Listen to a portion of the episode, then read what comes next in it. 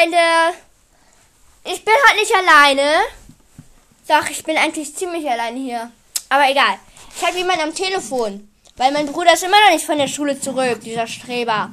Ähm, und zwar meine Freundin Celia, die eben auch die Fragen gestellt hat. Celia, sag Hallo. Hallo. so, Celia ist in Gryffindor und meine beste Freundin.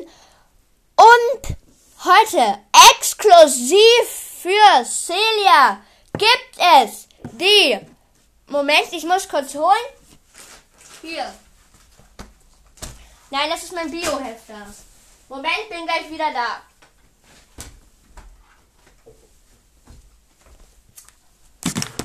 Ich weiß in euch Zuschauer, selbst wenn ihr Harry Potter nicht mögt, ich weiß, innen drin ist immer ein Harry Potter Fan. Celia ist gestört und ich bin wieder da. Und die Überraschung ist, extra für Celia und extra für euch, eine geheime Fanfiction mit zwei Kapiteln. Okay. Harry Potter und der Stein der Weißen. Kapitel 1 Dumbledores Bonbons Es war ein warmer Freitagabend im Legusterweg und eine fette Katze saß vor Haus Nummer 5. Sie starrte das Haus schon den ganzen Tag an, ohne zu kacken oder zu pinkeln. Aus den Büschen hüpfte ein alter Mann und warf Kieselsteine auf die Straßenlaternen, damit diese ausgingen. Dann hüpfte er zu der fetten Katze und zog ihr am Schwanz.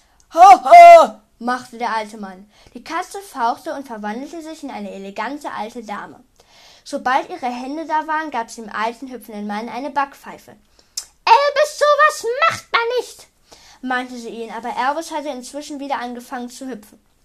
Die Dame verdrehte die Augen. Ach, seien Sie doch nicht so, Minerva, sagte Elvis und knuffte Minerva in die Seite, woraufhin er noch eine geballert bekam. Elvis setzte sich auf die Mauer des Hauses Nummer 5 und schob sich ein selbstgemachtes Zitronenbonbon in den Mund. Minerva McGonagall, das war ihr ganzer Name, setzte sich zu ihm und fragte, wann Hagrid mit dem Baby ankommen würde. Das kann noch dauern. Hagrid hat jemanden überfahren und musste vor der MP flüchten, erklärte Albus Dumbledore. Was zum Teufel ist MP? Muggelpolizei natürlich. Boah, sie sind so out. McGonagall hatte das Bedürfnis, Dumbledore in sein Gesicht zu boxen, aber sie tat es nicht, weil er sonst wieder heulte wie ein kleines Baby. Wollen Sie auch ein Bonbon? fragte Dumbledore, wobei seine Betonung auf dem B lag. Minerva lehnte entschieden ab. Dumbledore, weil Dumbledore nicht wirklich sagen konnte, aus welchen Zutaten die Bonbons bestanden. Außerdem grinste er immer wie SpongeBob, wenn man ihn fragte, ob er Alkohol reingetan hat. Wie funktionieren Wolken? fragte Dumbledore aus dem Nichts. McGonagall schaute ihn komisch an, aber setzte dann doch zu einer Antwort an. Also, es regnet und dann verdunstet. Ah! Dann fing sie an zu husten. Als sie fertig war und wieder Luft bekam, wollte sie Dumbledore anschreien.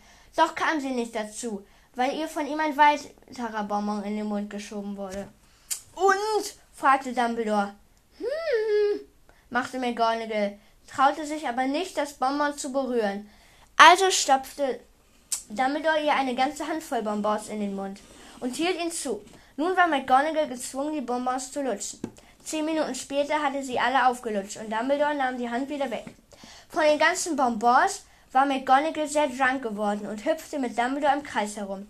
Sie spielten Ringelreihe und, die andere Verse, und diverse andere Hüpfspiele und hatten viel Spaß und viele Bonbons. Da ist auch gerade Ole gekommen. Hi, Ole!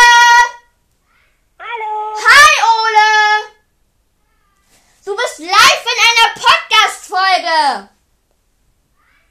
Du bist live in einer Podcast-Folge!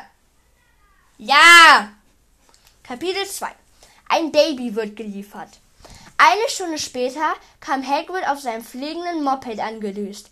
Hagrid war ein großer, fetter Typ, der eben der einen so buschigen Bart und so buschige Haare hatte, dass man nur seine Augen sah, die aussehen wie zwei schwarze Murmeln. Er wunderte sich, warum Dumbledore und McGonagall auf dem Boden lagen. Eigentlich wunderte er sich nur über McGonagall, denn von Dumbledore war er es gewohnt. Er weckte die beiden vorsichtig. McGonagall stand schnell auf, richtete ihre Frisur und sah wieder sehr professionell aus. Dumbledore hingegen sah sehr verstreut aus. Und er stand auch nicht auf. Im Gegenteil, er kullerte sich auf dem Rücken rum und stöhnte laut. Den, den kannst du vergessen, sagte McGonagall und deutete auf den strampelnden Albus Dumbledore. Also gingen McGonagall und Hagrid zu der Haustür von dem Haus Nummer 5. Aber jetzt meldete sich Dumbledore zu Wort. Äh, schrie er. McGonagall und Hagrid drehten sich um. Ich will das machen! Dann steh auf, sagte McGonagall. Dumbledore stand auf und hüpfte zu McGonagall und Hagrid. Er schnappte sich das Baby und hüpfte los, ließ es fallen und sagte Ups. Alles, was er dazu sagte, war Ups. Er hob es auf, hüpfte weiter und ließ es wieder fallen. Dumbledore schaute das Baby böse an und kickte es zur Tür. Dabei schrie er Mist wie! Albus! schrie McGonagall. Was willst du, du alte Schreckschraube? Du stehst auf dem das hat so geknackt. Nee, also das tut mir ja jetzt leid, beteuerte Dumbledore. Los, schnell weg hier, sagte Hagrid. Im nächsten Moment saß er auf seinem Moped und düste davon. Dumbledore machte sich, auf, machte sich auf vom Acker, weil er noch zu einer Party wollte. Nun stand McGonagall alleine da. Mit den Worten Tut mir leid, apparierte sie sich weg.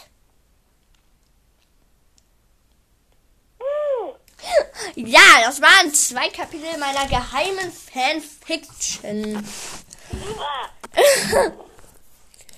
Celia, Ja? hast du noch ein paar Worte an die Zuhörer? Ähm. Nein. okay, dann nicht. Oh mein Gott, mein Bruder ist gerade dran. Ich muss gleich noch Hausaufgaben machen. Habe ich schon gemacht, Celia. Boom. Das war Ich jetzt muss gleich noch Hausaufgaben machen. Ja, ich weiß.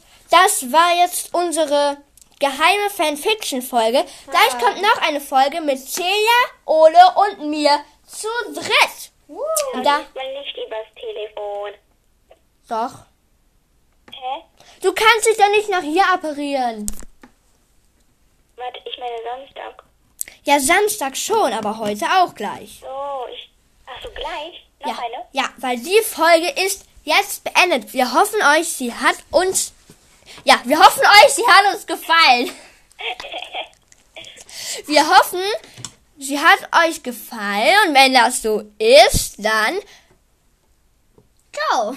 Dann hört auch die nächsten Folgen an. Ta, ta, ta, ta, ta, ta, ta. Und jetzt kommt unser altbekanntes Outro. Celia. Da, da, da, da, da, da, da, da, da, da, da, da.